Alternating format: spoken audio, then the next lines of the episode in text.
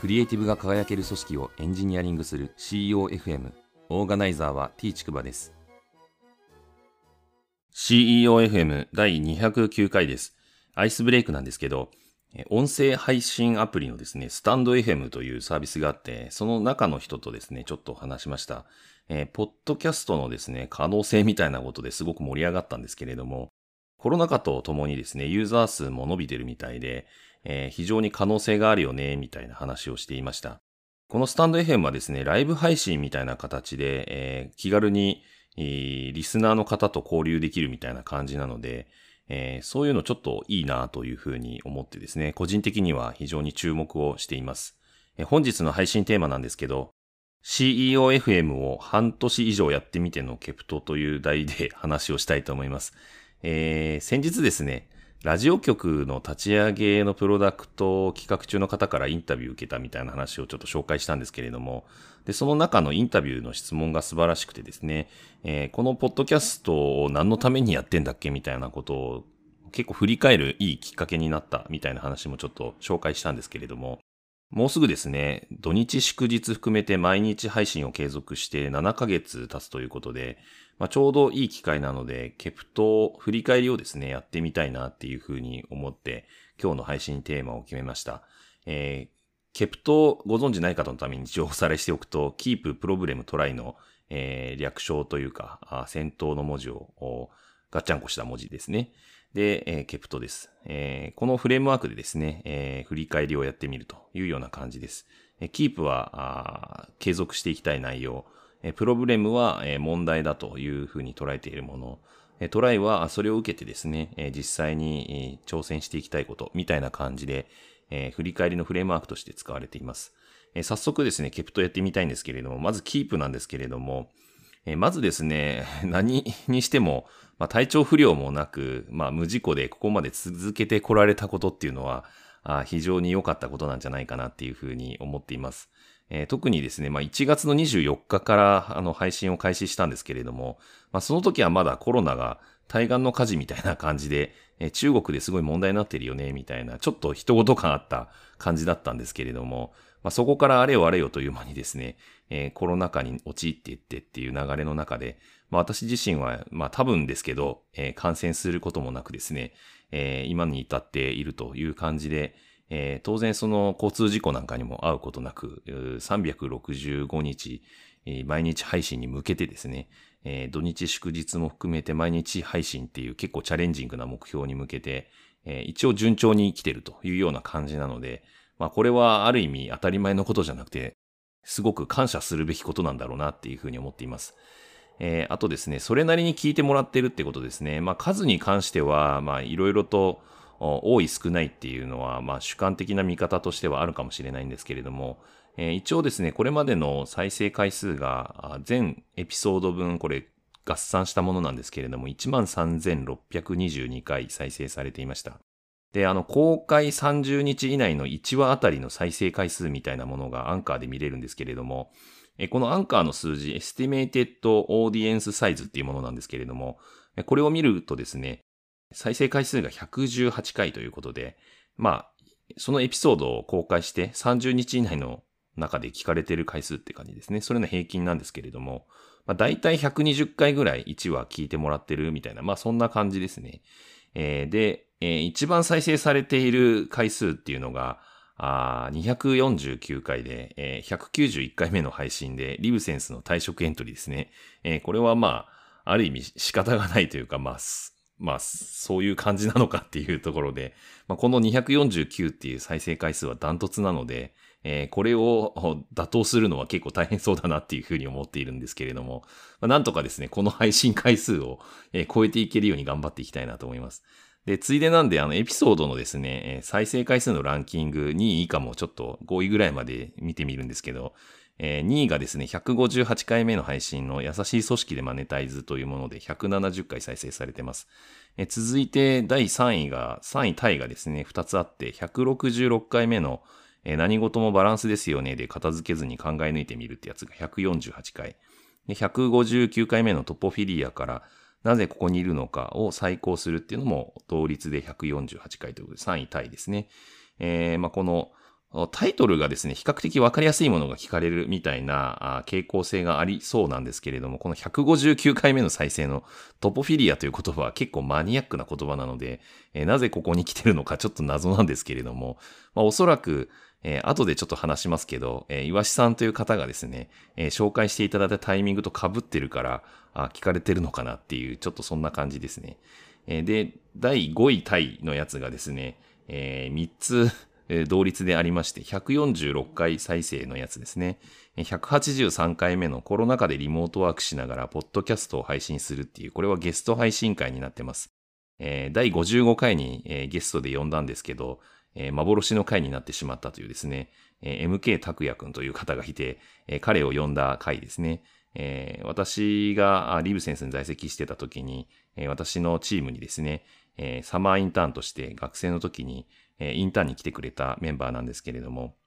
彼があの来てくれたゲスト会の配信会ですね。え、で、同率のやつがあと2つあって、168回目の情報がデジタル化されていることが組織に与える重要な意味ということで、え、あと157回目の配信で自分の認知が全てなわけじゃないということで、ここまでが第5位までの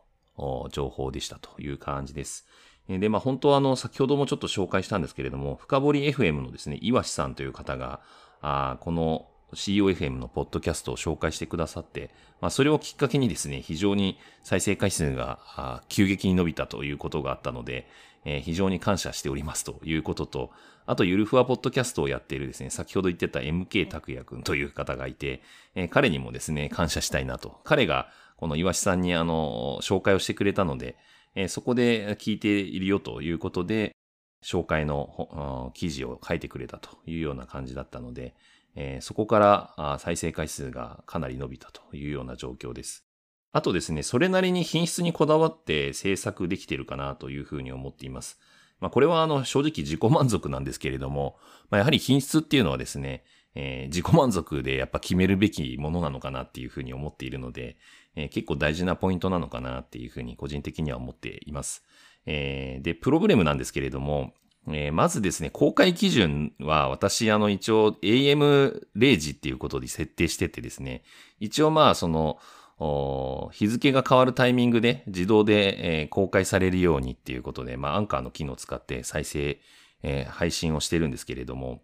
えー、間に合わないことがですね、実は2、3回ぐらいあって、まあ、ちょっとオペミスだったりとか、あ実際にちょっと時間が取れなくてみたいなことで、え、ちょっと日中にずれ込んだ時があってですね、えー、大体私の記憶だと2、3回ぐらいあったかなっていう感じなので、えー、ちょっとここは反省という感じですかね。えー、まあ厳密に言うと当日中なので間に合っているのでいいんですけど、えー、まあギリギリだったっていうので、えー、ちょっと危ない危ないという感じだったので、えー、余裕を持ってやりたいなと思いつつ、あんまり、えー、蓄積すると面白くないので、え、できるだけ毎日しっかり、コンスタントにですね、収録をしていくっていうことを引き続きやっていきたいなというふうに思っています。えあと、ネタ帳が枯渇しているなうって感じですね。え今日ネタ帳がですね、初めてゼロになってですね、え、それでこのケフトをやってるみたいな側面もちょっとあるんですけれども、えー、ネタ帳を常にですね、だいたい3から10ぐらいストックするようにしてるんですけど、えー、結構珍しくですね、このネタ帳が今枯渇している状態なので、えー、ネタ帳をですね、えー、多少こう増やす取り組みをやっていかないといけないなっていうのを改めて感じています。えあと、リスナーの方の感想をもうちょっと聞いてみたいなっていう側面あります。えありがたいことにですね、これまで多分20件ぐらいですかね、えー、いろんな形で、えー、ズームでオンラインで繋いでる、対面で会った方に聞いてますよっていうふうに言っていただいた方とか、まあ、あの、スラックとかで意見いただいたこともありますし、また、ツイッターとかでですね、意見いただいたこともあるっていう感じで、まあ、様々なチャンネルで、えー、感想をもらったことはあるんですけれども、毎回の話の中で、まあ、100回から120回ぐらい再生されているので、えー、その分ですね、100人、また120人ぐらいの考え方とか捉え方があって然るべきかなと思っていて、えー、そういう意味で言うと、私の耳に届いている感想みたいなのは、ほんとごくわずかというか、ほぼないというような感じでもあるのかなと思うので、えー、そういう、こう、ご感想というかですね、どういう、こう、自分、聞いてて自分が思いになったのか、みたいな話が結構大事だなとか思っていて、えー、そういうのをこう吸い上げる仕組みみたいなのがあるとすごく嬉しいななんて思うんですけれども、まあ、今日のアイスブレイクで紹介したスタンド FM とかでですね、えー、ライブ配信とかをやるともうちょっとそういう感想を聞きやすい、えー、流れになるのかなとも思いつつ、なかなかリアルタイム配信だとですね、え、そんなにたくさん人を聞いてもらえないだろうなっていうのもあって悩ましいみたいな感じですね。え、あと、プログレムこれ最後なんですけれども、え、制作にかける時間にばらつきがあるっていうことですね。まあ先ほどの品質にこだわって制作できてるっていうことのまあ裏返しでもあるんですけれども、まあなのである程度まあ私自身が許容している側面もあるんですけれども、え、結構、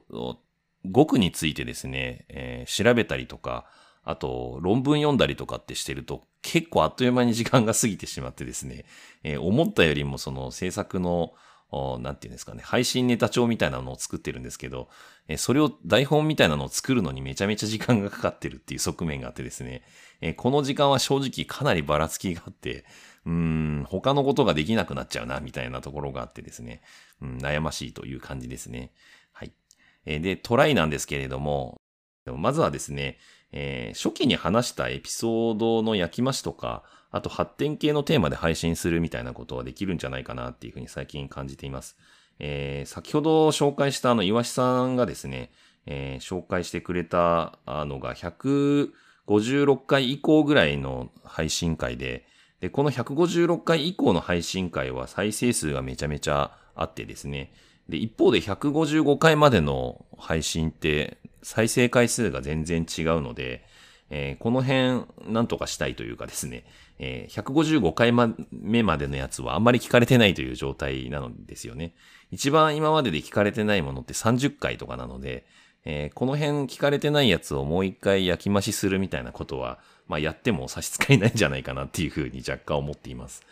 えー、あと、ゲストを呼ぶってことですね。まあネタ切れな部分もあるので、えー、そういう話題を提供していただくみたいな側面でやれることあるんじゃないかなっていうふうに思っています。まあ、直近だとですね、フィボナッチ数じゃないんですけれども、えー、222回目、にゃんにゃんにゃん回にですね、えー、ちょっとゲストを読んでやりたいなっていうふうに思っていて、まあ、この辺は考えているんですけれども、まあ、それ以外のことはまだ何も決まっていないので、まあ、もしこれ聞いててですね、ゲストに出たいよとか出てもいいよっていう方が、もしいらっしゃったらですね、ぜひツイッターのアカウントアット t ちくばまで、えー、DM なり、メンションなりで絡んでいただけると嬉しいです。えー、また、あの、リスナー会的なズームのイベントとか、コミュニティとか、まあ、これはあの、ニーズがあるのかわかんないんですけど、まあ、やってみても面白いかなっていうのはちょっと考えてはいるんですけれども、まあ、まだ具体的な構想というかですね、具体的に動くみたいなのは何もないので、えー、なんか、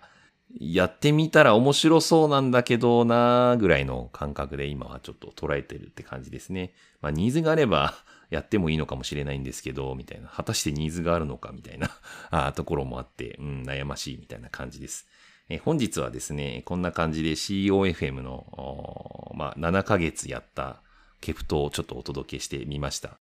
第209回の配信は以上です。ご意見ご感想などあれば、Twitter アカウント t ちくばまで、ハッシュタグは CEOFM です。